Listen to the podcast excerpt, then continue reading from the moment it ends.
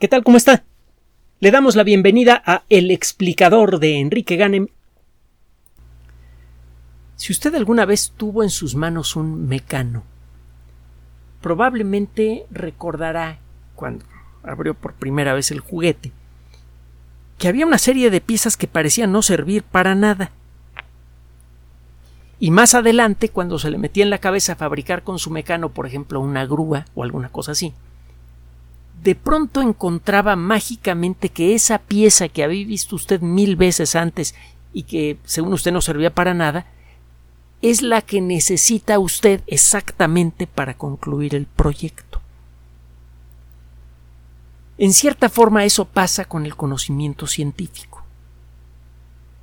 No importa qué tan inútil parezca un trabajo, tarde o temprano puede tener un papel pequeño o grande, esperable o inesperado, en el desarrollo del conocimiento. Todas las disciplinas científicas están relacionadas. A final de cuentas estudiamos una sola cosa que es la naturaleza. Y es por esto que este asunto de las piezas de conocimiento que parecen inútiles y que de, de pronto cobran importancia es especialmente frecuente en el mundo de la ciencia. De pronto, un trabajo realizado en algún rincón del mundo eh, del conocimiento y que parece pues, poco importante, aburrido o simplemente mm, rutinario, se convierte en crucial para estudiar aspectos inesperados de nuestro planeta, de las estrellas, de nuestras vidas o de nuestra propia historia como especie. Aquí hay un ejemplo bien sabroso. Acaba de aparecer publicado un trabajo en los Proceedings of the National Academy of Sciences, que hemos mencionado muchas veces, una revista de gran prestigio, una revista muy conocida desde hace más de un siglo, o siglo y medio, y que publica trabajos de investigación de altísimo nivel. Eh, lo traducimos libremente al español como las memorias de la Academia Nacional de Ciencias. Pues bien, en esta ocasión nos metemos en la historia, en la historia de la civilización. Uno de los elementos más fundamentales para el desarrollo de la civilización ha eh, sido nuestra capacidad creciente de almacenar información y pasársela a la nueva generación. Este concepto ha resultado fundamental en el desarrollo de todos los grandes proyectos de la civilización. En el eh, mundo moderno, por ejemplo, las computadoras por un buen tiempo, por varias décadas, fueron máquinas abstrusas que solamente comprendían algunas personas dotadas y que servían para realizar trabajos que nada tenían que ver directamente con nuestras vidas, excepto quizá la emisión de cheques, las computadoras que se dedicaban a cuestiones de, contabilidad, o a los estados de, cuenta de los bancos. Fuera de eso, por mucho tiempo las computadoras fueron máquinas eh, que estaban muy alejadas de nuestras vidas.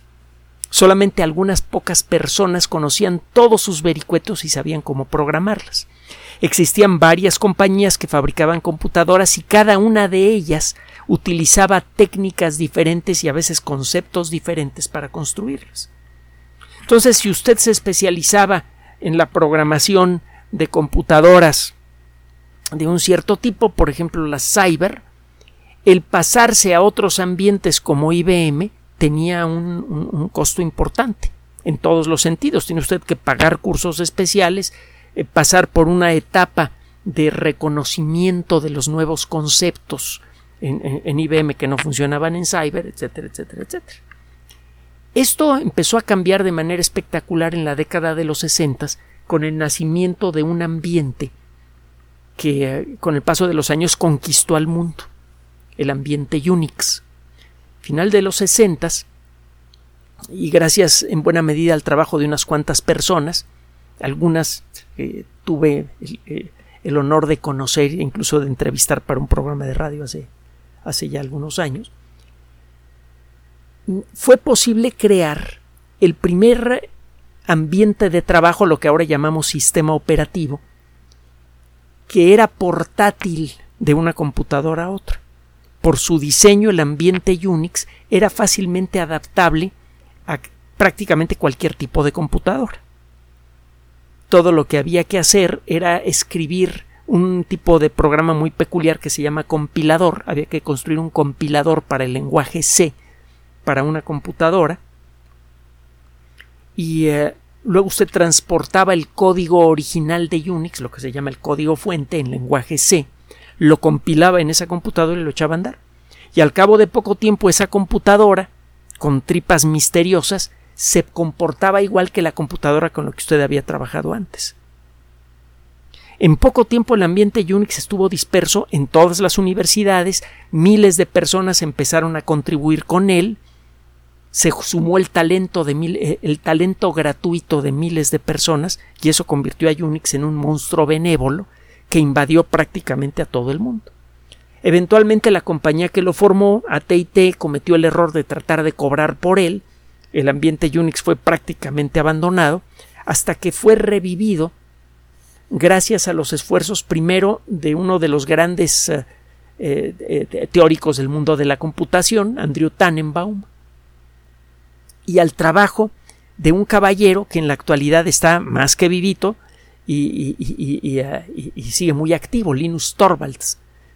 Eh, Torvalds tomó una versión pequeña del ambiente Unix que había construido Andrew Tannenbaum, se llamaba Minix, y a partir de él construyó lo que ahora se conoce como el sistema operativo Linux, que bueno, figurativamente hablando, lo hemos dicho antes, si hubiera un botón que detuviera a todas las máquinas Linux del planeta, la Tierra dejaría de girar y regresaríamos a la edad de piedra. Prácticamente todo lo importante que sucede en el mundo de la computación sucede en Linux. Bueno, esto sucedió, entre otras cosas, por la filosofía de trabajo de Linux, que se basaba en la filosofía de trabajo original de Unix. Uno de sus creadores,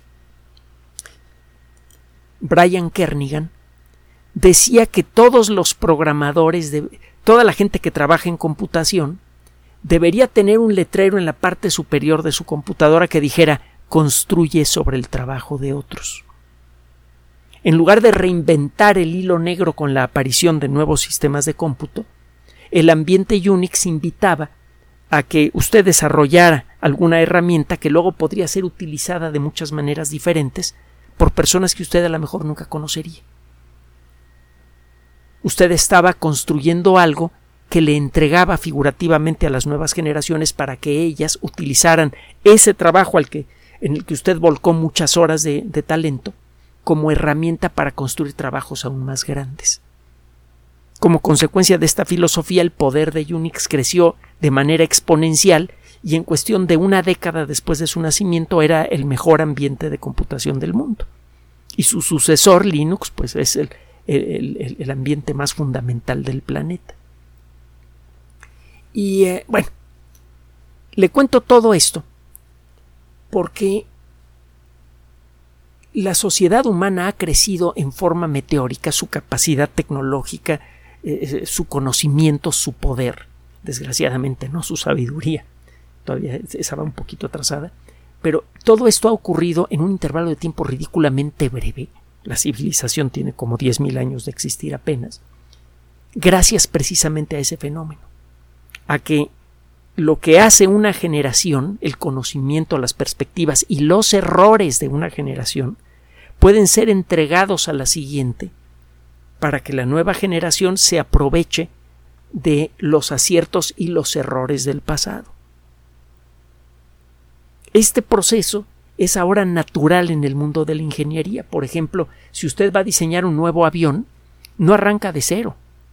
Arranca del conocimiento acumulado gracias a una serie de pruebas e incluso de una serie de accidentes que nos dejaron en claro qué se debe hacer para construir aviones seguros. En la actualidad ese conocimiento acumulado es tan poderoso que usted puede diseñar por computadora un avión y antes que se empiece a poner una lámina sobre otra, antes de que eh, empiece usted a construir los fierros, ya sabe si el avión va a volar, qué también va a volar, qué tan eficiente va a ser en el uso del combustible, cómo va a comportarse en turbulencia, va a saber usted todo sobre ese avión. Y hay un buen ejemplo, uno de los últimos eh, grandes aviones de Boeing, el 787, fue diseñado por completo por computador y ya se sabía exactamente eh, eh, qué se iba a sentir volar ese avión antes que se comenzara a, pegar una pieza con otra para iniciar el proceso de construcción. Este asunto de construir con el conocimiento del pasado se ha hecho posible en muy buena medida, casi en su totalidad, gracias a la palabra escrita.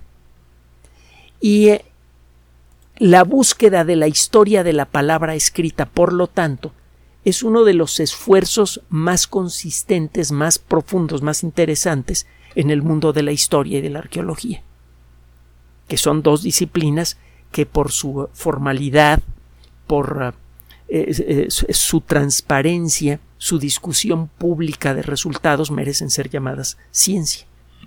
La ciencia se enriquece, el concepto de ciencia se enriquece en mucho al poder incluir actividades como la, como, como la historia entre la lista de sus, de sus miembros integrantes.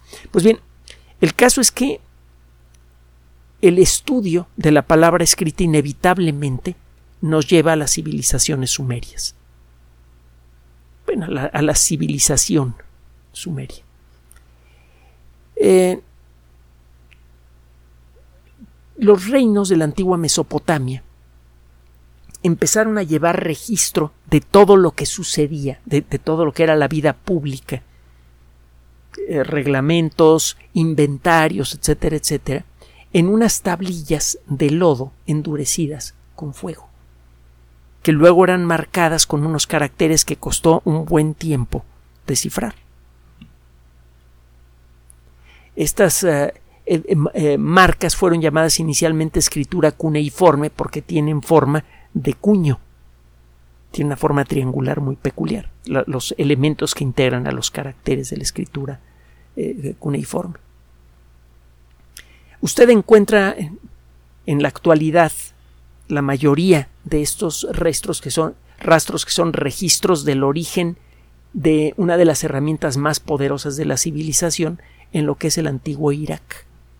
Y es verdaderamente eh, dramático y, paradójico que un sitio que fue origen de, de, pues de muchos de los elementos básicos de la civilización lleve ya tantas décadas siendo castigado por el comportamiento más incivilizado que hemos inventado los seres humanos.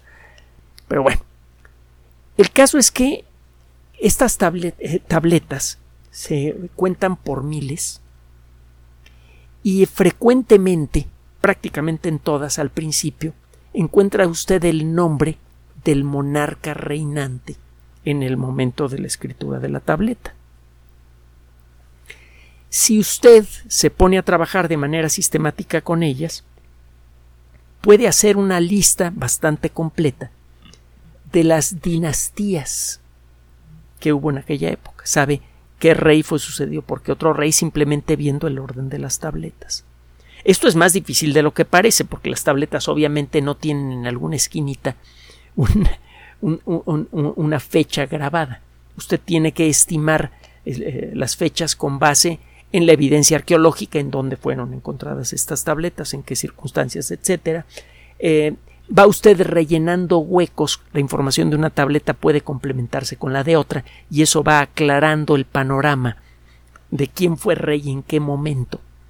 Y con base en esta evidencia y otras formas de evidencia, por ejemplo, eh, restos arqueológicos a los que se le puede practicar la prueba del carbono 14, usted puede empezar a ponerle fechas más o menos precisas a las dinastías de, la antigua Sumeria. Este proceso es eh, lento, complicado, eso sí es muy sabroso, es como jugar a los detectives. Usted va llenando huecos con la información de distintas tabletas el problema es que en algunos casos las tabletas han perdido parte de su información, no sabemos cuántas tabletas se perdieron en el pasado, y la información es siempre incompleta. Por otro lado, las fechas estimadas para las tabletas con base en la en los materiales encontrados cerca de ellas, eh, las fechas basadas en el carbono 14 no pueden ser muy precisas. La técnica del carbono 14 no puede decir el año exacto en el que fue eh, cortado un árbol, por ejemplo. Usted puede darse una idea aproximada. Y eso de aproximada depende de la antigüedad del objeto estudiado. La prueba del carbono 14 le permite a usted con trabajos estimar la edad de un objeto que tenga 50.000 años, cuando mucho. No sirve para paleontología, por eso se utilizan otras técnicas que también se basan en el estudio de materiales radioactivos que se van degradando con el tiempo. El carbono 14 es una forma radiactiva del carbono. Solo que en, en 50.000 años casi todo el carbono radioactivo que había en una muestra ya desapareció. Si usted trata de hacer la prueba del carbono 14 para un objeto que tenga 100.000 años, no va a encontrar nada de carbono 14. No le sirve esa técnica para eh, cosas muy antiguas. Y la imprecisión de esta prueba aumenta según la antigüedad de lo que estudia usted. Cuando usted trata de estudiar la antigüedad de tabletas sumerias, por su antigüedad generalmente la prueba del carbono 14 tiene un rango de error que puede ser de más de 100 años. Entonces esto como que no sirve con precisión para estimar la fecha precisa en la que vivieron algunos reyes de, de la antigua Sumeria. Eso por un lado. Ahora, por otro lado, en otro rincón aparentemente muy diferente y no relacionado con, estos rollos, en otro rincón del mundo de la ciencia, los geólogos tienen tiempo reconociendo el aspecto siempre cambiante del campo magnético terrestre. La Tierra tiene un campo magnético bastante sustancial que es producido casi con seguridad por una masa de roca fundida súper enriquecida en hierro y níquel, es esencialmente una masa de acero inoxidable natural líquido que forma la cubierta externa del núcleo. El núcleo tiene, antes decíamos que el núcleo tenía dos capas, ahora parece que hay una tercera, hace poco platicamos de eso. Bueno, una de esas capas es de acero inoxidable líquido, hierro y níquel.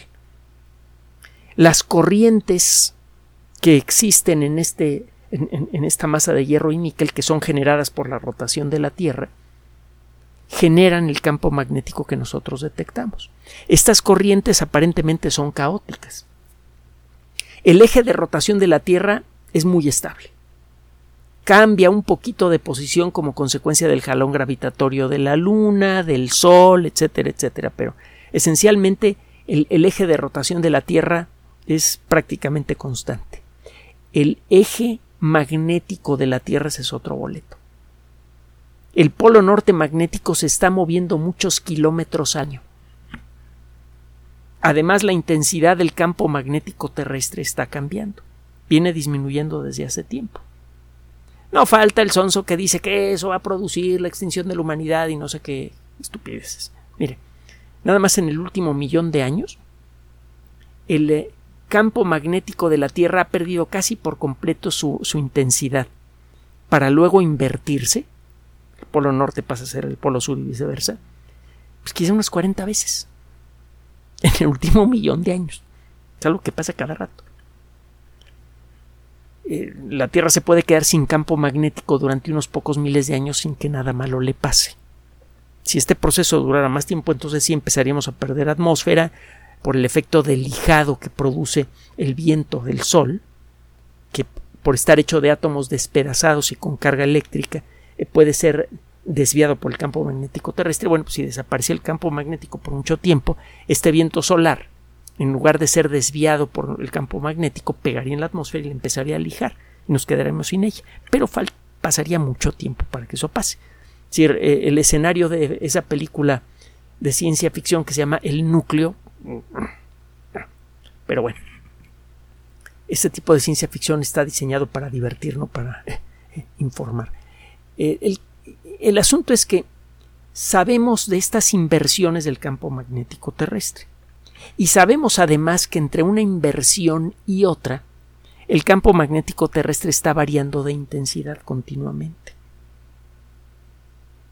El estudio de la historia del campo magnético, la disciplina conocida como paleomagnetismo, está muy activa, muy caliente, porque resulta que es una de las pocas formas que tenemos de estudiar directamente el núcleo de la Tierra. Sabemos qué fenómenos generan campos magnéticos. Tenemos una idea de lo que hay en el interior de la Tierra porque los terremotos producen sacudidas que viajan por el cuerpo de la Tierra.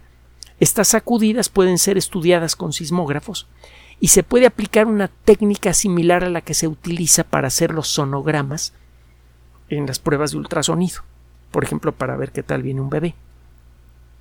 Usted puede hacer sonogramas del interior de la Tierra aprovechando las sacudidas de los terremotos. Gracias a eso hemos empezado a generar una imagen cada vez más detallada de, la Tierra, ya hemos podido, entre comillas, ver el núcleo de la Tierra con estas técnicas y hemos podido estudiar sus distintas capas. Pero este proceso es lento y además nos da una imagen muy borrosa del interior de la Tierra. Si quisiéramos entender con más detalle las variaciones continuas que está experimentando el núcleo terrestre, la única herramienta que tenemos para ello es estudiar el campo magnético. Los cambios, cambios, en el campo magnético representan cambios en la forma en la que se mueve el núcleo externo líquido de la Tierra. Y eso a su vez pues, tiene que ser consecuencia de alguna cosa que esté pasando en el núcleo. Entonces los geólogos que están interesados en ver qué demonios está pasando en el centro de la Tierra frecuentemente se ponen a estudiar la historia del magnetismo. Sabemos que el campo magnético de la Tierra ha sufrido cambios a veces extraños. Hay evidencia que, en épocas históricas eh, y por un intervalo que puede durar a veces hasta mil años más o menos, de pronto el campo magnético de la Tierra como que pierde intensidad. Mil años para usted y para mí son un demonial de tiempo, para la Tierra no es nada. Después de, este de esta pequeña reducción en la intensidad del campo magnético terrestre, el campo se recupera. No entendemos bien por qué.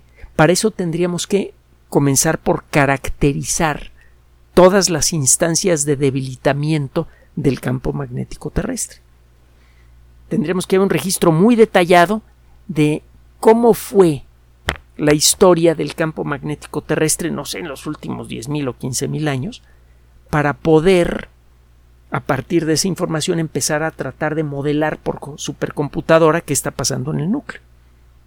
Es el único camino que tenemos por el momento y por mucho tiempo más para explorar el núcleo de la Tierra. Y sabemos que es crucial entenderlo porque es el, eh, a final de cuentas el motor general del planeta, todos los terremotos, el movimiento de los continentes, todos los volcanes, eh, la existencia de atmósfera en la Tierra, la existencia de vida, todo eso, en muy buena medida, es controlado por el núcleo. Pues conviene estudiar el núcleo terrestre, pero la única manera indirecta que tenemos de estudiarlo eh, eh, así de manera diaria, digamos, es estudiando el campo magnético terrestre. Y para estudiar la historia del campo magnético terrestre, pues está en chino. Si usted quiere estudiar el campo magnético terrestre en rocas muy antiguas, es fácil. Si tiene usted una zona por donde está saliendo lava continuamente, por ejemplo, estas cordilleras que se encuentran a, eh, a, la mitad del Pacífico y del Atlántico, las cordilleras mesoceánicas, que representan los puntos en donde se están separando dos planchas continentales, pues ahí todos los días está saliendo lava. Usted no lo nota en la superficie del mar porque este proceso ocurre a varios kilómetros debajo de la superficie del océano, pero está saliendo lava continuamente. Cuando sale una masa de lava fundida, esta masa de lava generalmente es rica en hierro. La lava que sale, eh, pues, bueno, el magma, que sería el término más correcto, la roca fundida que sale en estas cordilleras mesoceánicas, es de un tipo de lava que tiene mucho hierro y usted conoce esa forma de lava. El basalto, que es la roca oscura que ve usted en el sur de la Ciudad de México, es rico en hierro. y en el fondo del mar está saliendo un basalto muy oscuro, muy rico en hierro. Entonces sale esta roca fundida que tiene, entre otras cosas, hierro fundido en su interior. Al enfriarse esta roca, por el contacto con el agua fría, se forman rápidamente cristales de óxido de hierro, que son magnéticos, se forman microagujas de óxido de hierro, y mientras todavía está fundida la roca, estas microagujas alcanzan a orientarse con el campo magnético terrestre y luego se endurece la roca y ya se quedan esas agujas apuntando en la dirección en la que estaba el campo magnético terrestre al momento de, endurecerse la roca. Si estudia usted las características de estas agujas magnéticas, puede estimar además la intensidad del campo magnético. Entonces usted se va a buscar rocas antiguas en el fondo del mar, que se viene haciendo desde hace tiempo, les hace estudios magnéticos a las rocas para ver en qué dirección están orientadas sus microagujas de hierro, y eso le dice a usted cómo ha ido cambiando de posición el campo magnético terrestre con el paso de los años. Al estudiar las agujitas mismas, estas microagujas de óxido de hierro, usted puede estimar la intensidad del campo magnético también. Entonces puede usted empezar a generar una gráfica que le da una idea de la intensidad del campo magnético y de cómo ha ido cambiando la orientación del, eje magnético de la Tierra con el paso de miles de años. Solo que esta técnica es muy imprecisa. Igual que la del carbono 14, eh, tiene un error de varios miles de años en la edad de cada una de las rocas que estudie. Entonces tiene usted una imagen borrosa, no muy detallada, de cómo ha sido el pasado magnético de la Tierra. ¿Qué tiene que ver una cosa con la otra? Ahí le va. Resulta que el lodo que se utilizó para hacer prácticamente todas las tabletas cuneiformes de, de, la antigua Sumeria tienen hierro. Cuando usted calienta estas tabletas para, eh, para endurecerlas, se da la temperatura suficiente para que las microagujas de hierro que ya se encuentran presentes en, en el lodo que utiliza usted para hacer estas tabletas se oriente con el campo magnético terrestre. Y además, esto es crucial, las características de estas agujas le dan a usted idea de la intensidad del campo magnético de la Tierra. Usted no puede saber para dónde estaba orientada la, la base sobre la cual se, se puso una masa de lodo para luego calentarla y formar una tableta en, donde luego se, se escribe en cuneiforme. La orientación de las agujas que encuentra usted en estas tabletas no le sirve de mucho como dato científico. Pero sí las características mismas de las agujas le pueden dar una idea de la intensidad del campo magnético terrestre.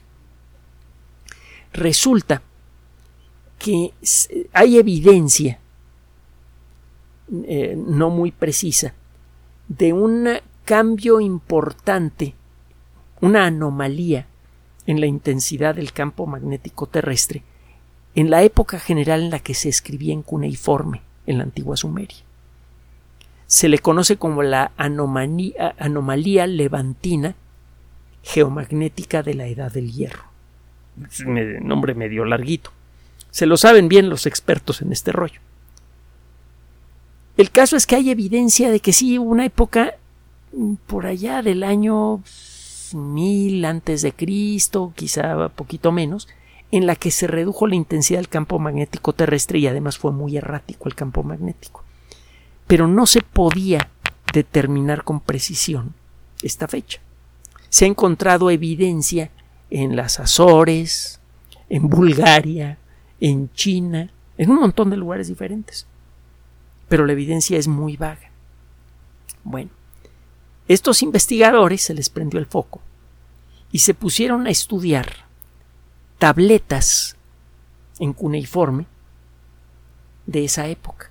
La fecha de algunas tabletas eh, cuneiformes es conocida con bastante precisión porque además ha sido posible ligarlas a nombres de reyes cuyo periodo de reinado es más o menos bien conocido. Está el caso de Nabucodonosor II. Él eh, eh, reinó del año 604 al año 562 a.C. Este dato es razonablemente bien conocido por los historiadores. Ha sido establecido gracias a evidencia arqueológica de, buena calidad y, y abundante. Es un reino además muy bien conocido el de Nabucodonosor II. no tiene usted que buscar mucho para encontrar algo de Nabucodonosor II. Eh, fue eh, el hijo de Nabopolazar.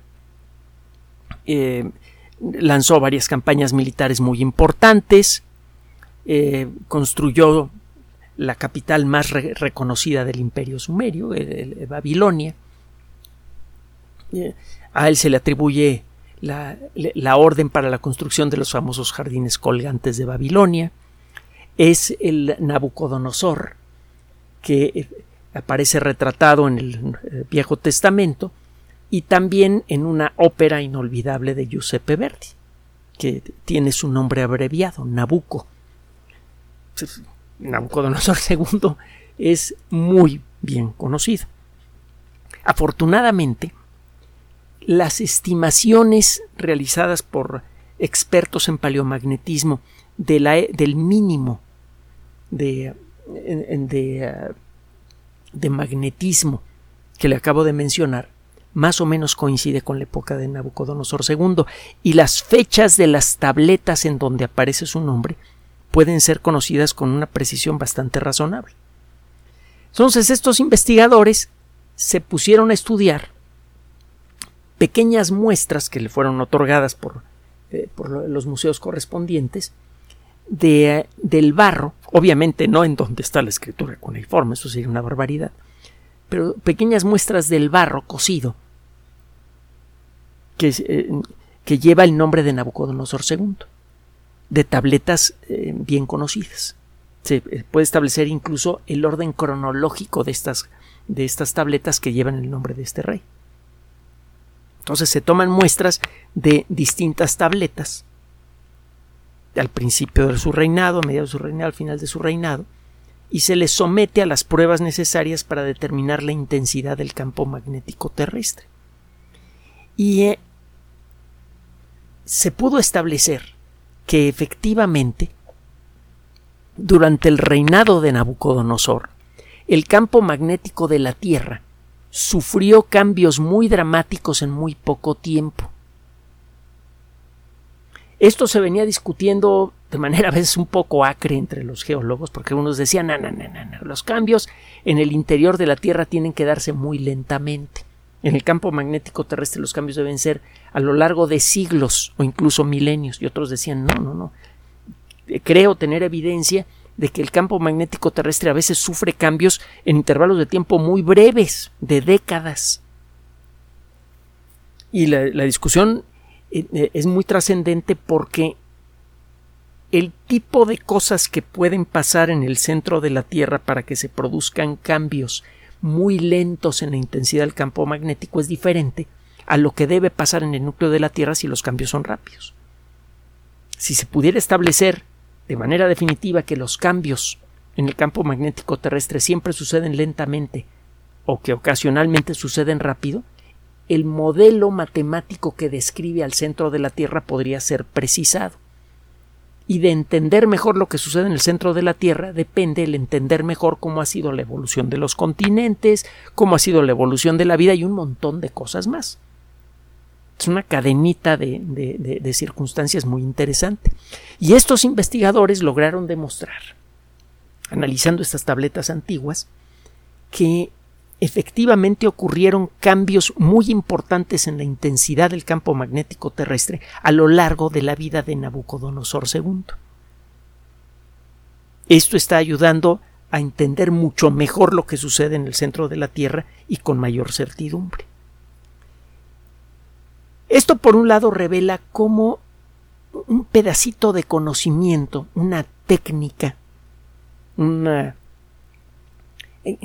cualquier cosa hecha por un científico en un rincón del mundo de la ciencia de pronto inadvertidamente puede servir en otro lugar.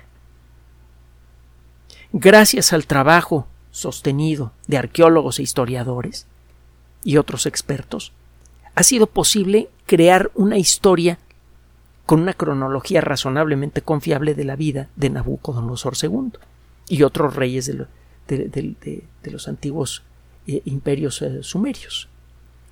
Y gracias a eso, de manera inesperada, estamos averiguando cosas fundamentales sobre lo que sucede en el centro de la Tierra. de alguna manera, aunque sea indirecta, estamos haciendo realidad la novela de Julio Verne. Estamos viajando al centro de la Tierra, no con eh, siguiendo el camino de un explorador, Arne Sagnussem, sino eh, leyendo evidencia en tabletas antiguas y con la ayuda de modelos que operan en supercomputadoras. Finalmente, no deja de ser deliciosamente apropiado darse cuenta lo importante que es leer con cuidado toda la información que hay en un documento. Gracias a la lectura de los textos en cuneiforme hemos averiguado mucho sobre uno de los imperios más importantes del pasado y menos entendidos. Hemos reconstruido una perspectiva muy diferente de lo que fue el imperio sumerio que la que se tenía como consecuencia de la lectura del Viejo Testamento, que los ponía como punto menos que salvajes. Resulta que eran mucho más civilizados que algunas civilizaciones del mundo moderno. Eso por un lado. Y por el otro, gracias a la lectura apropiada de la información que inadvertidamente dejaron los constructores de estas tabletas en el barro mismo, hemos averiguado elementos importantes del funcionamiento del corazón de la Tierra. Gracias por su atención. Por sugerencia suya tenemos abierto un espacio en Patreon, el explicador Enrique Ganem, y en PayPal, el explicador patrocinio por los que gracias a su apoyo sostenemos este espacio. Puede usted descargar gratuitamente estos audios en formato MP3 en Spotify y en iTunes como El Explicador sitio oficial y en SoundCloud como El Explicador. Recuerde nuestras redes sociales de siempre, Twitter Enrique-Ganem y en Facebook Enrique Ganem sitio oficial, El Explicador y los grupos que usted ya conoce. Gracias.